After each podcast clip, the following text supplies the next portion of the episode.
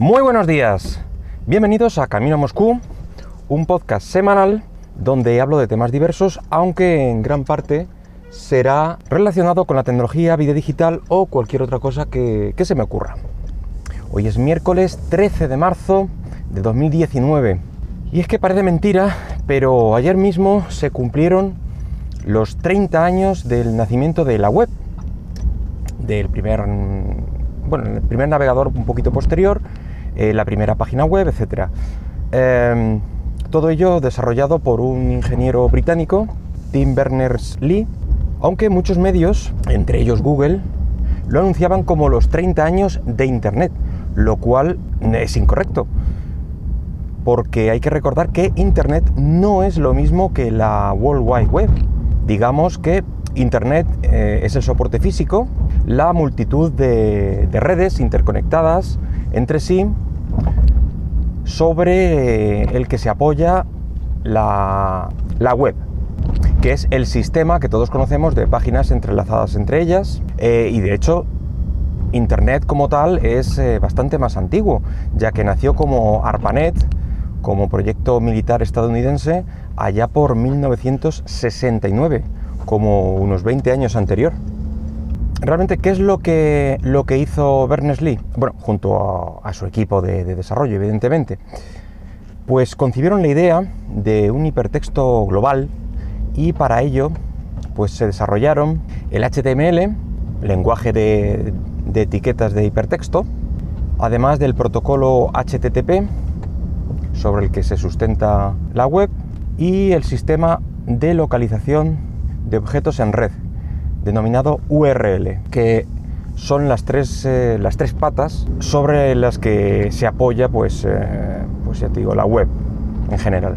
Pero claro, para poder navegar y poder ver esa información interrelacionada, necesitaban de, de una nueva aplicación que también desarrollaron, el primer navegador web como tal, llamado, así como, como en un alarde de, de imaginación, World Wide Web, todo junto. Eh, la verdad es que era bastante sofisticado para, la época, eh, era eh, en un entorno gráfico, aunque solo corría en estaciones Next.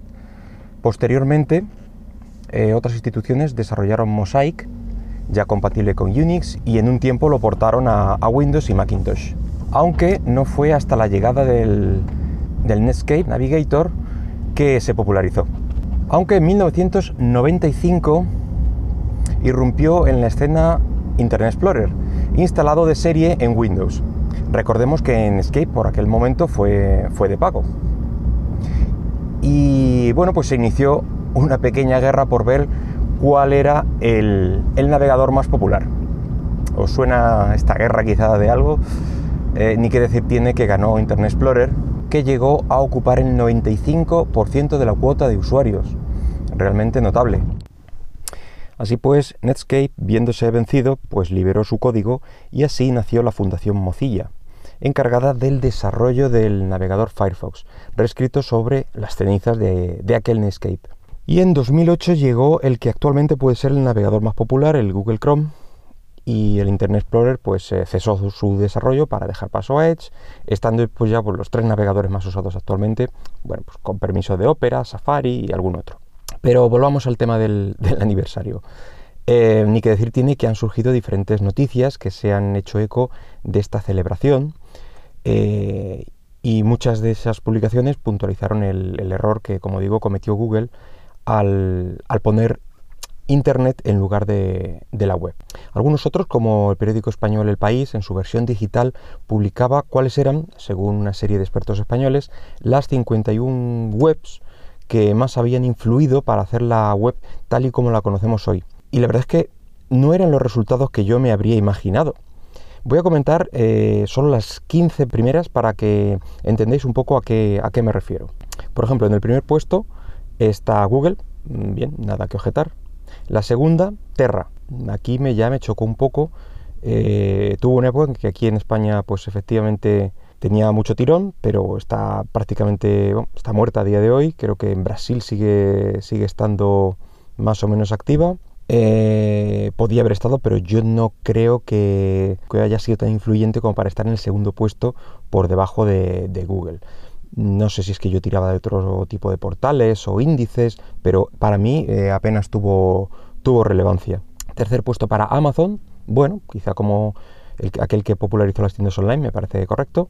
En el cuarto, InfoJobs, mm, no sé, me parece que no, es el sitio para, esta aplicación, pero bueno, la Wikipedia, el quinto puesto, mm, para mí debería estar bastante más arriba.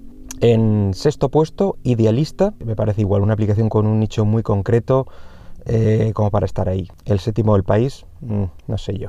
La octava, 20, para mí totalmente fuera de lugar este, esta aplicación, ya que para mi gusto iba un poco a rebufo eh, de las redes sociales eh, imperantes en ese momento.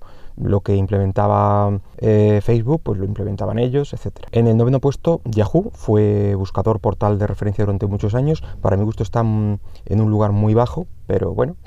En el décimo está El Mundo, otro periódico. en el once está el buscador Ole, mm, creo que fue parte también de, de Terra. En el número 12, Foro Coches. Ya cuando leí esto me quedé totalmente fuera de lugar. Creo que no he pasado nunca por este foro. En el 13, Meneame, lo mismo. En el 14, Facebook. Me parece una baja posición para lo influyente que es actualmente. Hay que tener en cuenta los 30 años, pero es que eh, digamos que toda la evolución nos ha llevado hasta aquí. Mm, no sé. Y en el 15, Softonic. Mm, bueno, me parece bastante acertado. No sé si en un puesto tan alto, pero eh, realmente era donde conseguías eh, en aquella época pues software gratuito, shareware, etcétera. Vuelvo a repetir que esto era una encuesta de especialistas de España y en mi opinión eso se nota demasiado.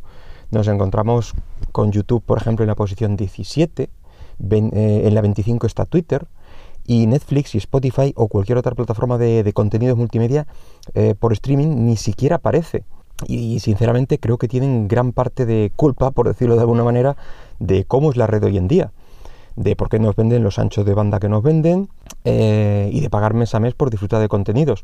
Pero bueno, ¿quién soy yo para dudar de una encuesta de expertos de este país? ¿Tú qué opinas? ¿Me enviarías por Twitter tus, por ejemplo, cinco empresas o servicios más influyentes en estos 30 años que hacen que la web eh, sea tal y como la conocemos hoy? También me parece importante reseñar y a la vista de los resultados de la encuesta, que hay muchos sitios que en su momento fueron punteros y, hoy ya ni existen o apenas tienen relevancia o, nada que ver con lo que fueron. Así que lo que hoy puede parecer una empresa inamovible del sector y que digamos que parte el bacalao, pues puede caer en cualquier momento y siempre y cuando no, no, sepa reajustarse a los cambios que, sufra la web. Eh, pero volvamos al padre de la misma. Eh, era de esperar que, Berners-Lee, eh, como digo, el padre de, la criatura, pues también hiciera una reflexión y hablara de, cómo ve la web, si le gusta lo que ve, etc.